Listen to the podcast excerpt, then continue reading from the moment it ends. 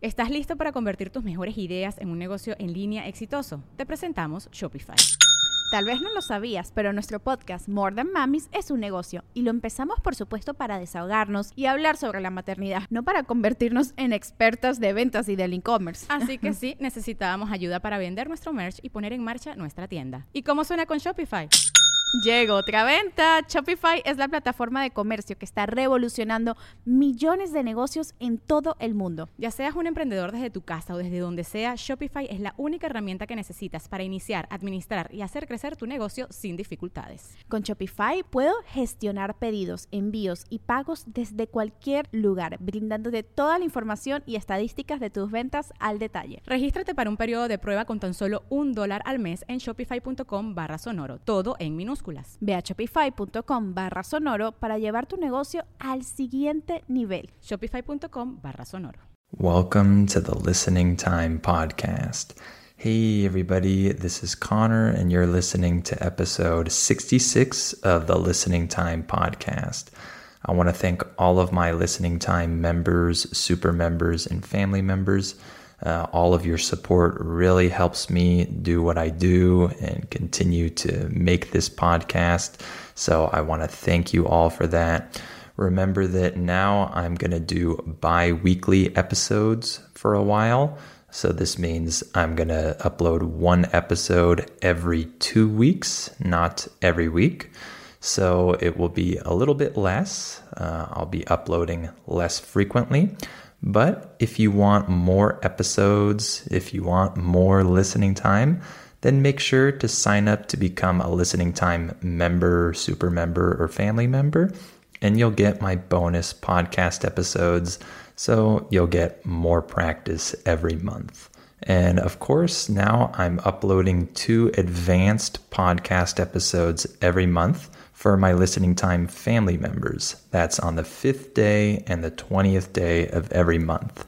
So, this advanced podcast is what you need if you want to become an advanced listener because I speak fast at normal speed, and this will help you get accustomed to real English. Because in this podcast, the Listening Time podcast, I speak slowly and clearly so it's not the same as when you listen to a native speaker speaking normally.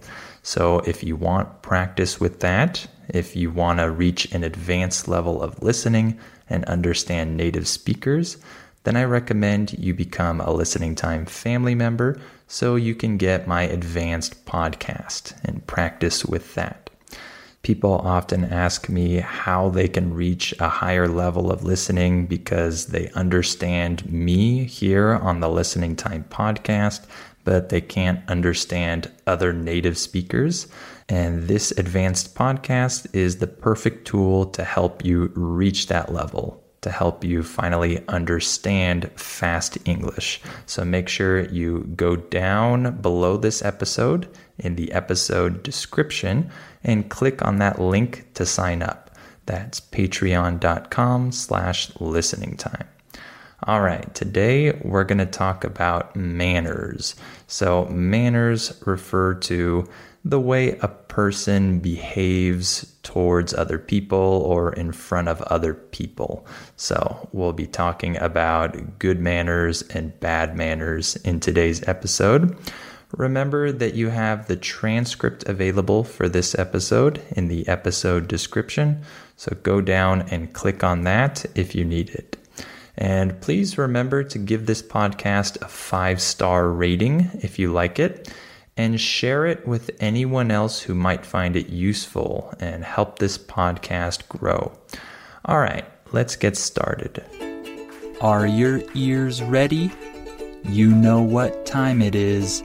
It's listening time. Okay, so let's talk about manners. As I mentioned, when we talk about manners in English, we're talking about the way that a person behaves toward others or in front of others, things that are considered to be polite or not polite.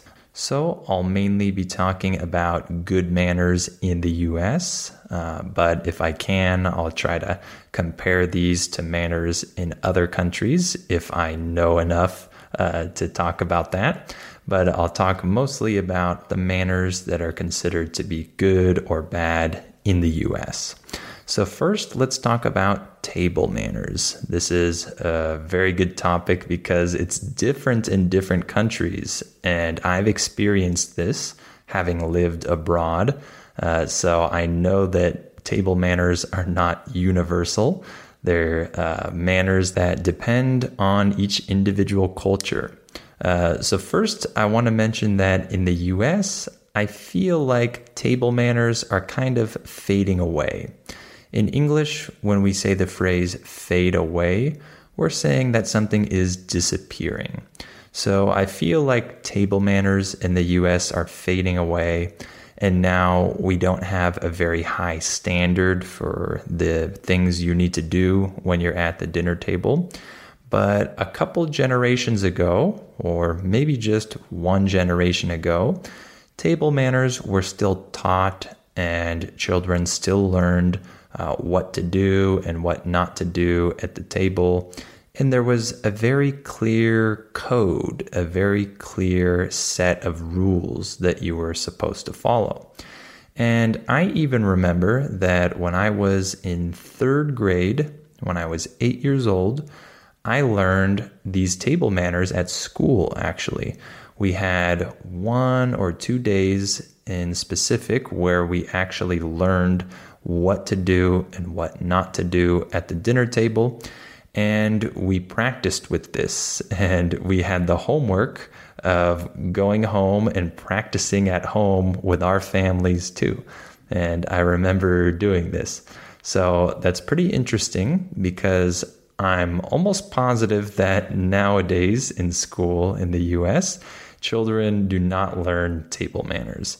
I could be wrong, but I'm pretty sure that's the case. I'm pretty sure that this has faded away and people don't learn this in school nowadays. Uh, so let's talk a little bit about some good etiquette that isn't taught anymore, but that I was taught when I was a kid. By the way, etiquette just refers to manners or the certain uh, standards or the code of rules that you have in some area. So, we're going to talk about good table etiquette. So, let's talk about how we hold our utensils and how we use our utensils. The word utensils refers to forks, spoons, and knives, those things. So I'm not an expert on this, so I might not know exactly uh, how to use each one, but I'm going to speak from my experience of what I think I remember uh, that I learned when I was a child. So, for example, when you're cutting meat, let's say you're eating a big steak, right? Uh, you're supposed to cut the meat with the knife in your right hand and then the fork in your left hand. And then, if I'm not mistaken, you're supposed to put your knife down uh, after you cut it, and then you switch hands, and then you eat with your right hand. So you put the fork in your right hand and you eat it. Uh, I'm not sure if this is what people always do, and I'm not sure if this is uh, 100% correct, but I've been told by several people that this is how you're supposed to eat your meat.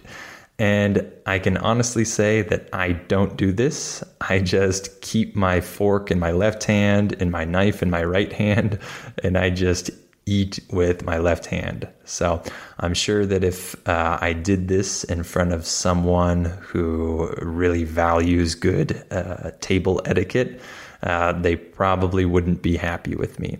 But this is what feels easy for me, so I do it.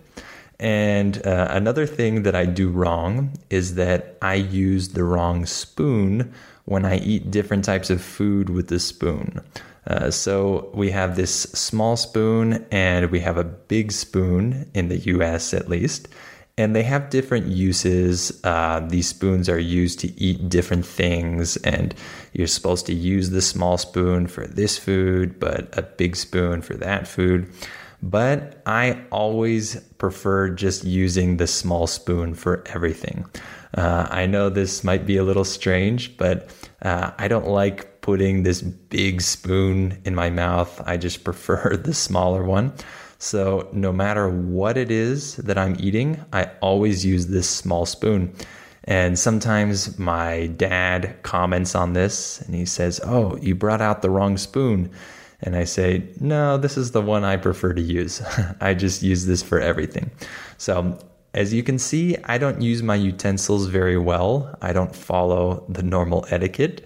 Uh, I just use them according to my preferences. So that's one thing that I don't do right, so to say. But I'm sure for a lot of you, it doesn't really matter. You probably don't care too much about how someone uses their utensils either. So, another thing that you're not supposed to do at the dinner table in the US is put your elbows on the table. I think this is also the case in a lot of other countries. Uh, I'm not sure exactly, but I remember hearing other people tell me the same thing. Uh, so when I was a kid, it was still considered bad manners uh, to put your elbows on the table and uh, keep them there while you're eating. Nowadays, I feel like everybody does this. I think that everybody puts their elbows on the table no one really pays much attention to this, and I don't think people get offended by this. Uh, and I don't know exactly where this comes from, where this custom of not putting your elbows on the table, uh, I don't know where that comes from, and I don't know why it's considered rude uh, to put your elbows on the table. Uh, but that was something that I still heard when I was a kid. But like I said, nowadays I don't think it's a big deal. Another thing that's very important, or at least it used to be very important when I was a kid, uh, I'm not sure if it still is, uh, but when I was a kid, we would always wait for everyone to be seated at the table before we started eating. This was really important. We didn't start eating before other people uh, were at the table. And another thing is, we didn't start eating before the other people were served their food. So, for example, when I went to restaurants as a kid, uh, if the waiter brought out my food first, I would usually wait until the other people had their food in front of them, and then we would all start together. Uh, this is something that's different in different countries. I know this for a fact. Um, here in Mexico, where I live, uh, I rarely see people wait for everyone else to have their food, before they start. And you can even see this difference in the way that waiters and waitresses bring out uh, their diners' food. Uh, in English, you can use the word diner to refer to the person who's eating at a restaurant. So these are the diners. So you can see a difference in the way waiters and waitresses bring food to the diners in restaurants here. Uh, because a lot of times they bring one person's food and then they don't bring the other person's food until like five minutes later. Uh, in the US, in most places, this would not be good.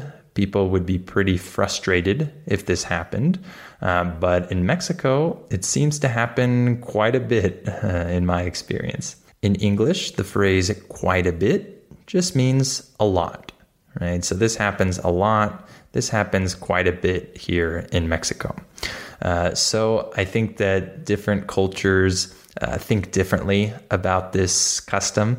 Uh, in the US, we always think that you're supposed to wait for other people. It's bad manners to start eating before the other person has their food.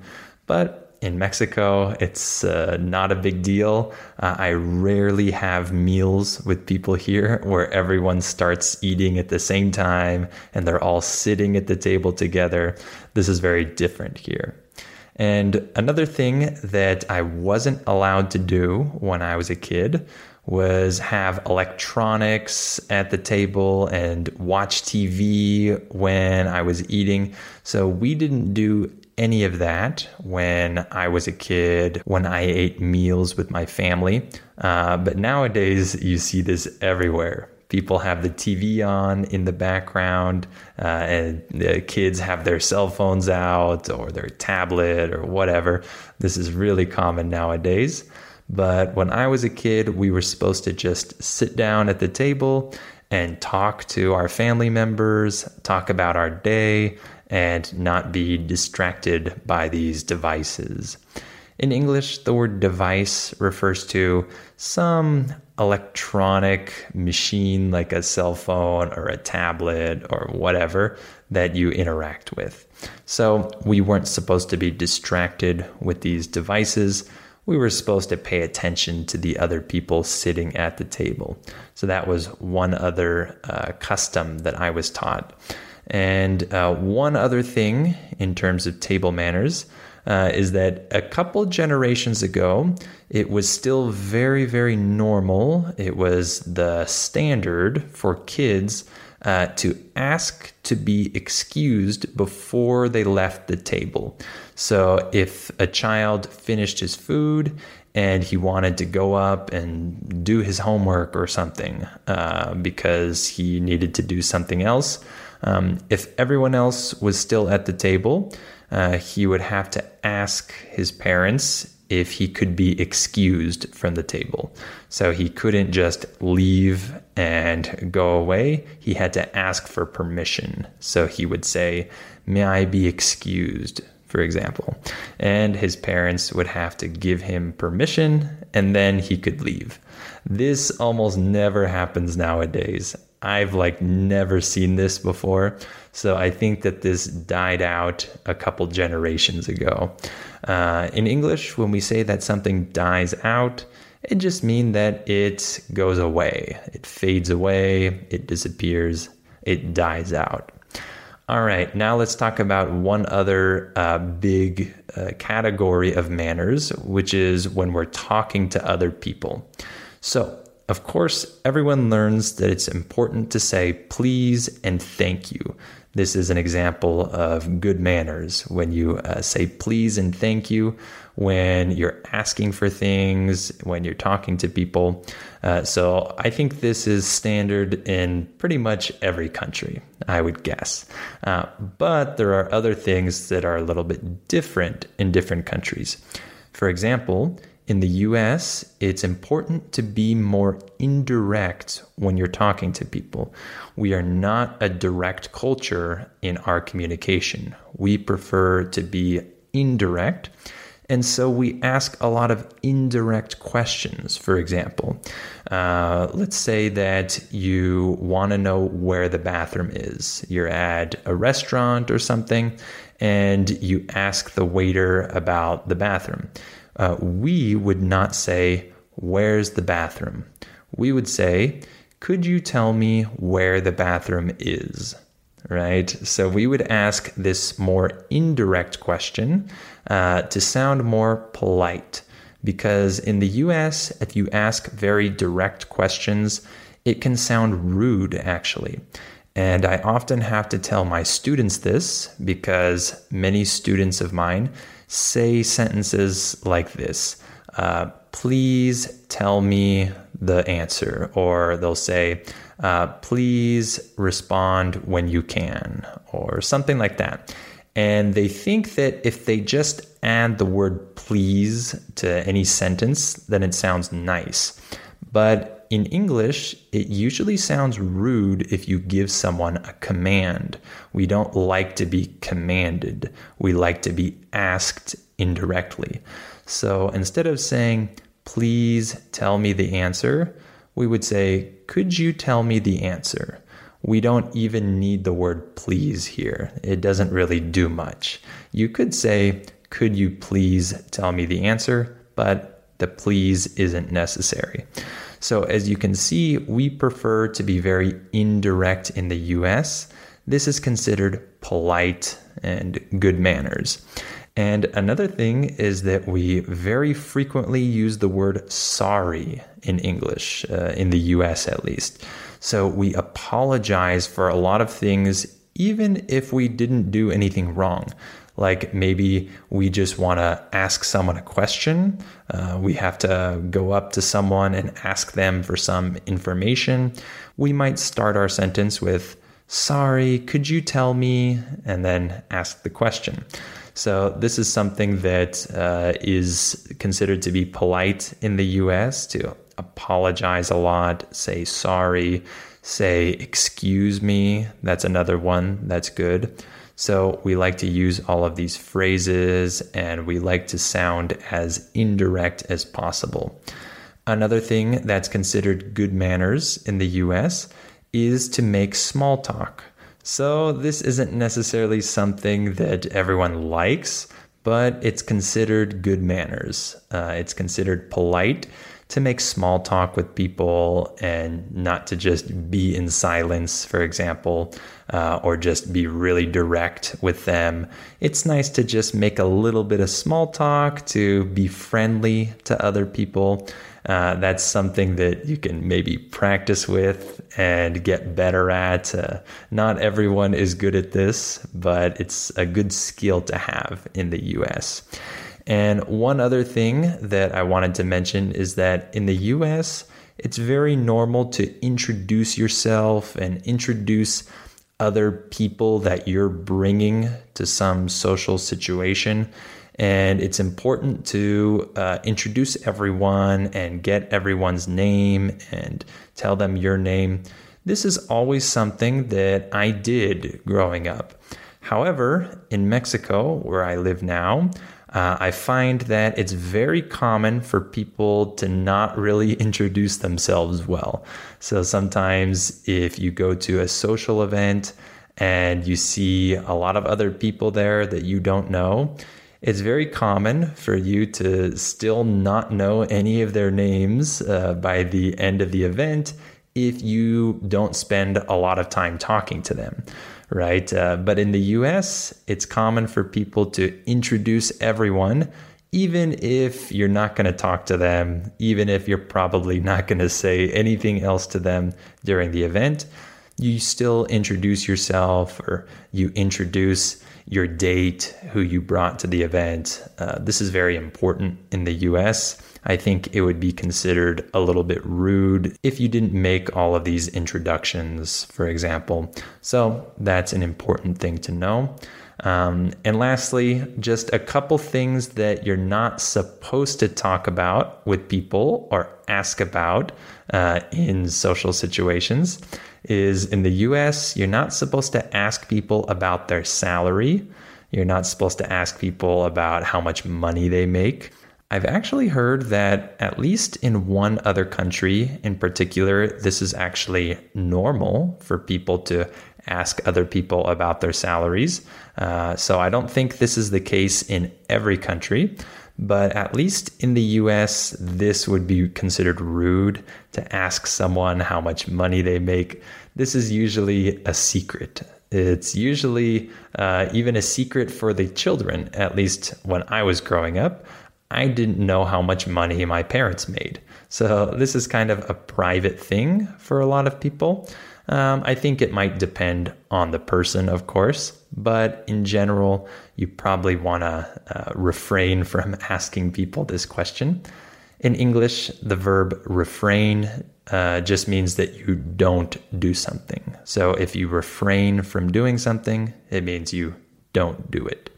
Uh, and one other thing that you might not want to ask people is their age. So this will depend on how old they are.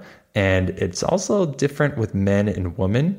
But uh, usually, if you're talking to a woman, it's not polite to ask her her age. For a man, I think it's more acceptable, but at least for women, uh, it might be more of a secret. So that's something that you might not want to do. All right. Well, why don't we stop there for today? I hope this episode was interesting for you, and I hope you learned a little bit about manners in the US. Uh, remember that if you need my training, my help to reach an advanced level of listening and understand native speakers, then make sure you sign up for my membership. If you want my advanced episodes, then make sure to sign up to become a Listening Time family member, and you'll get two new advanced podcast episodes every month in which I speak at normal speed so you can practice with fast English. So make sure to go down to the episode description below this episode and click on that link if you want to sign up. That's patreon.com slash listening time. And remember that you have the transcript available for this episode in the episode description as well. So click on that if you need it. And please give this podcast a five star rating if you enjoy it, and share this podcast with anyone else who might find it useful. All right, thank you for listening to this episode, and I'll talk to you on the next episode of Listening Time. Before we continue, let me tell you about our sponsor, Rosetta Stone. As you all know, learning a language is challenging. Well, Rosetta Stone is a great tool that can help you with this challenge so you can improve your English or learn any of the other 25 languages that it offers. Rosetta Stone has helped millions of people learn foreign languages over the last 30 years. The idea behind Rosetta Stone is to provide you with a more natural and intuitive language learning method compared to other types of courses. Instead of focusing on tests, drills, or boring memorization, Rosetta Stone helps you develop your language skills naturally using interesting stories, dialogues, and visuals. In this way, you'll learn the language a little more like a child learns their first language, not just by memorizing things, but through engaging exposure to the language. Rosetta Stone is also convenient to use because of the flexibility of its lessons. They're full of helpful content, but they're also pretty short, and you can do them whenever you have the time. This will help you work them into your schedule more easily. And one other cool feature that Rosetta Stone has is its speech recognition tool called TruAccent. It can detect the differences between your pronunciation and a native speaker's pronunciation, so it can give you feedback on how you're pronouncing words and help you improve. As you can see, Rosetta Stone is a language learning tool with a ton of value. Don't put off learning that language. There's no better time than right now to get started. For a very limited time, Listening Time listeners can get Rosetta Stone's lifetime membership for 50% off. That's 50% off unlimited access to 25 language courses for the rest of your life. Redeem your 50% off at rosettastone.com slash listening time today. Hello, it is Ryan, and I was on a flight the other day playing one of my favorite social spin slot games on chumbacasino.com. I looked over the person sitting next to me, and you know what they were doing? They were also playing Chumba Casino. Coincidence? I think not. Everybody's loving having fun with it. Chumba Casino is home to hundreds of casino style games that you can play for free anytime, anywhere, even at 30,000 feet. So sign up now at chumbacasino.com to claim your free welcome bonus. That's chumbacasino.com and live the Chumba life. No purchase necessary. Group. Void prohibited by law. See terms and conditions. 18 plus. ¿Te preocupas por tu familia? Entonces, ¿por qué darles solo huevos ordinarios cuando pueden disfrutar de lo mejor? Eggland's Best, los únicos huevos con ese delicioso sabor fresco de granja, además de la mejor nutrición, como 6 veces más vitamina D, 10 veces más vitamina E y 25% menos de grasa saturada que los huevos regulares, además de muchos otros nutrientes importantes. Así que, dales los mejores huevos. Eggland's Best, mejor sabor, mejor nutrición, mejores huevos.